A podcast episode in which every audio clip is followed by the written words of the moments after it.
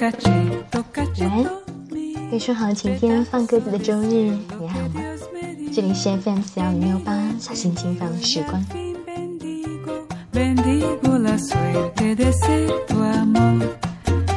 可能是因为快要到来的梅雨季节的原因，上海最近几周的天气一直都会有那么几天是湿哒哒的。上周的周三，一阵盖过一阵的暴雨侵袭了这座城市。那天又恰巧是我的一周当中最繁忙的一天，回家的路上又很不巧的碰上一阵暴雨不期而至，裤脚和衣领没有多久就被打湿。正当我心烦意乱的时候，突然间就想，这样的大雨说不定是老天今天心情不好，把一肚子的不开心当做成了雨水降落人间。我们有的时候可以容忍自己不开心。可以在委屈的时候允许自己放声大哭一场，那么我们是不是也应该给予老天同等的权利呢？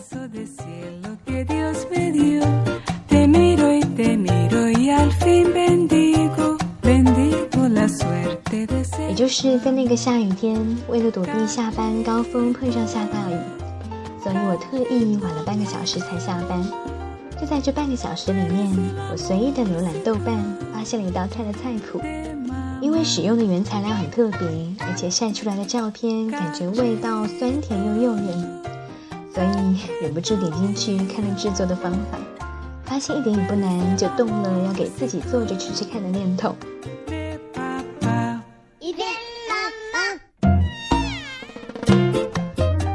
你为自己烧过菜吗？如果你是一个人住，那么给自己做吃的可谓是家常便饭。对于一个十足的吃货来说，能够给自己制作美味的、喜欢的美味，应该是最最幸福的事情。怪不得苏轼老先生会写出《浣溪沙》“元丰七年十二月二十四日，从四州刘倩书游南山”这样的作品。在作品当中，苏老先生这样写道。细雨斜风作晓寒，淡烟疏柳媚晴滩。入怀清落渐漫漫，雪沫乳花浮无展。了容蒿笋是春盘，人间有味是清欢。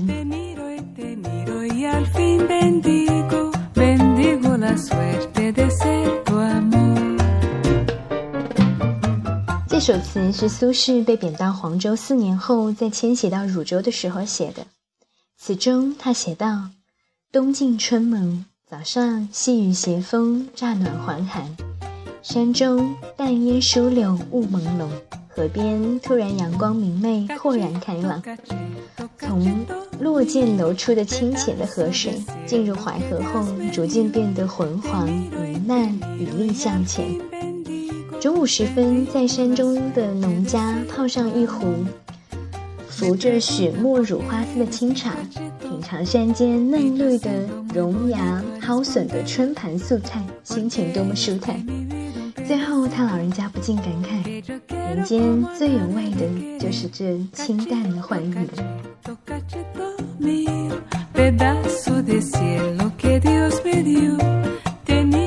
当然在我的学生时代，师一般都会解释说，这是苏轼老先生在提倡一种远离喧嚣的城市、远离官场的斗争、忘却名利和欲望，走进山林，感受农家朴朴素的清茶淡饭的生活方式。不过，我看来，苏老先生也是一个十足的热爱生活、善待自己的美食家。在他这首词当中，不疾不徐的可以饮一壶茶，采摘新鲜脆嫩的松茸和竹笋清茶，就着亭子外面细雨疏柳晴滩的景色一块吃，是我们能想到的日常生活里品尝美食的最高境界。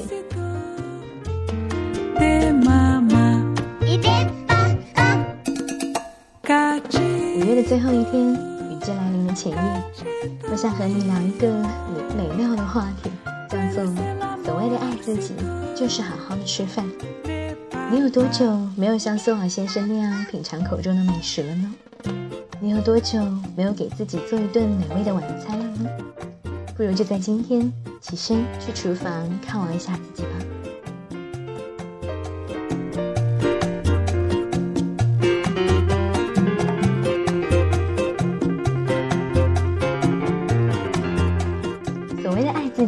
就是好好吃饭。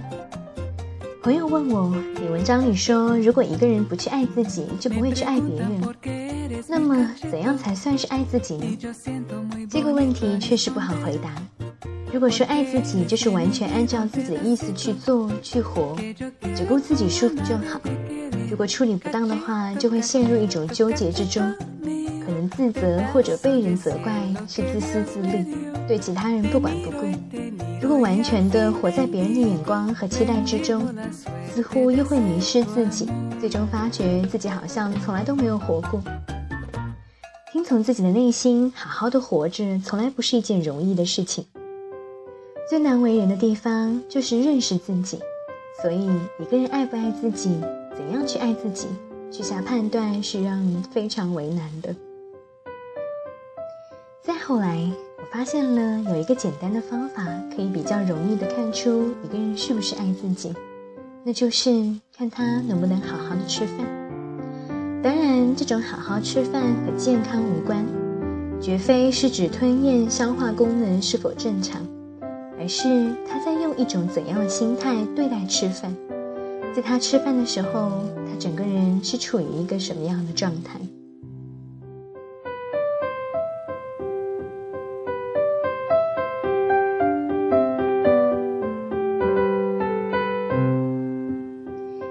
？A 君是个工作狂，吃饭于他而言就是一种对付。一大早的，他往嘴里面塞几个馒头。有的时候是一杯豆浆，有时候是一杯开水，反正都是匆匆了事。中午叫来一个外卖，一眼看过去就是那种卖相，杂七杂八的食物混了一堆，色是肯定没了，香也没有。至于味呢，以我的经验来看，也好不到哪里去。A 君一边爬拉着，一边盯着电脑，然后嚼着米饭说：“肚子嘛，甜甜就好。”如你所知，A 君是个理工男，程序员，也是单身狗。总而言之，你会发现 A 君可能是一个很无趣的人。当然，事实也是如此。你和 A 君聊天，你会发现乏味的要命。他不看电影，不听音乐，不阅读小说，也不去旅行。他认为这些所有的文艺都是瞎扯淡，浪费时间，浪费生命。姑娘见了他都躲着。相亲了好多次都没有成，最后娶了一个同样乏味的姑娘，过着无比乏味的日子。总之，许多人说那真是一个无趣的人。对于 A 君而言，他的生活就是完成工作、领取报酬，然后购买一顿又一顿让他感觉到不得不去应付的饭菜，匆匆的填饱肚子。可是然后呢？婚后他常常和自己的老婆吵架。然后百无聊赖地摔门而出，他们就是从来都不能够好好的坐下来做一顿饭，吃一顿饭。即便万家灯火，炊烟袅袅，一家人坐在饭桌上品味美味是件如此美好的事情，他们却从未察觉到。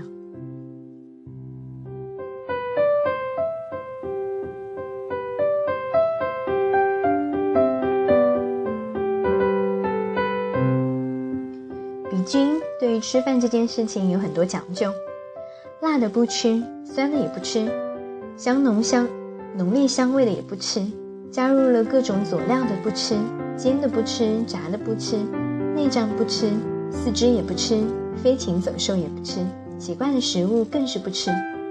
那么他到底吃什么呢？我见过比君的厨房，只有油盐，连酱油都没有。他告诉我，他讲究健康。所有的添加剂的东西都不吃，然后他给我端来了一碗面，上面一点油花星星点点，两片漂浮的白菜，让人深感人生的寡淡。后来我发觉，比君其实是一个挑剔的人，于是各种场合与活动里，常常因为比君而被弄得不欢而散。陪她逛街买衣服的闺蜜被她一句又一句：“这种衣服你穿了好难看。”你为什么喜欢这种款式？这种布料怎么可以做衣服？等等，搞得肝胆俱裂。随他陪他旅行的朋友也是遭受诸如：爬山有什么好的？累人还伤膝盖，海水很脏，不要下去。我不吃海鲜，因为重金属超标。直的折磨折磨之后，再也不愿意向他发出任何的邀约。这个挑剔的女人一次又一次的失恋，内心十分的愁苦，对于自己时而肯定，时而否定，显得十分精神分裂。一会儿觉得自己那么好，怎么会没有疼没有人爱？一会儿又觉得自己好糟糕，这也不行，那也不行。我想，哪里会有男人愿意被人挑三拣四，啰嗦了几遍之后，然后端来一碗清汤寡面的面呢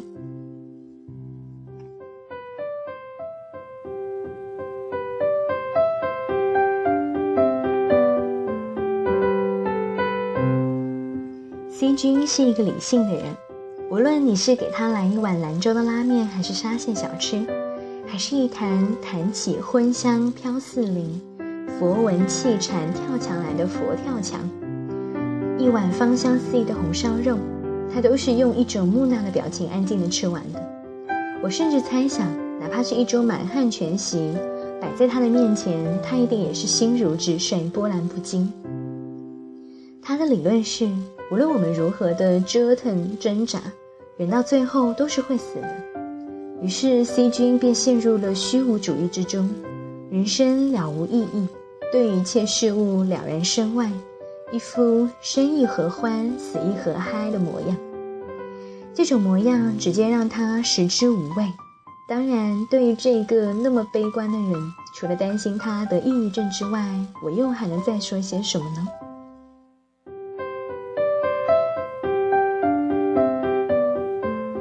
说了这么多不好好吃饭的人，再来说说好好吃饭的人们。首先，他们会去非常认真的对待吃饭这件事情。如果他们自己下厨，他们会哼着愉快的小曲，到菜市场精心的挑选各种的食材。对于各种新鲜的食材，也是跃跃欲试。同时，对于各式的辅佐料和烹调的方法，也从不拒绝。他们精心的烹制。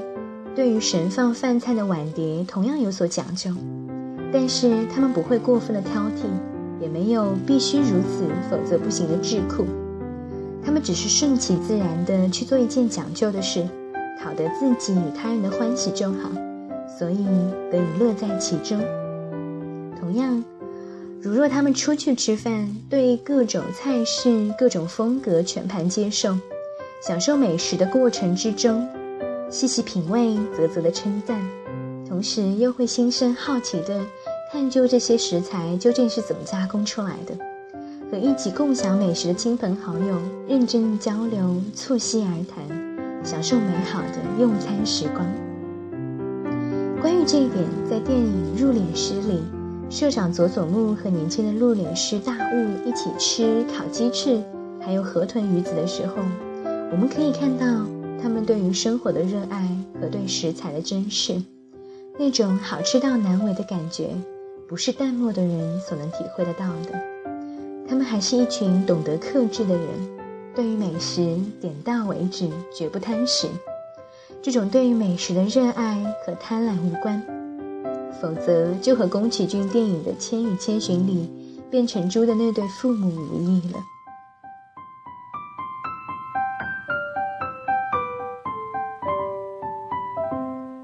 我想说的是，我发现我遇见的所有有趣的人，他们在一日三餐之中都是非常欢愉的，无论吃什么都好。他们对于生活充满了热爱、好奇与包容，所以他们对于自己有更多的了解和开放。他们乐观开朗，无惧生命里的悲欢离合和生死轮回。他们在了无意义的人生之中制造了各种欢喜与快乐。他们爱自己，爱他人，爱生活，爱世界，充满了童趣，却又心怀慈悲。和这样的人在一起，你才能够发现生而为人的美好所在。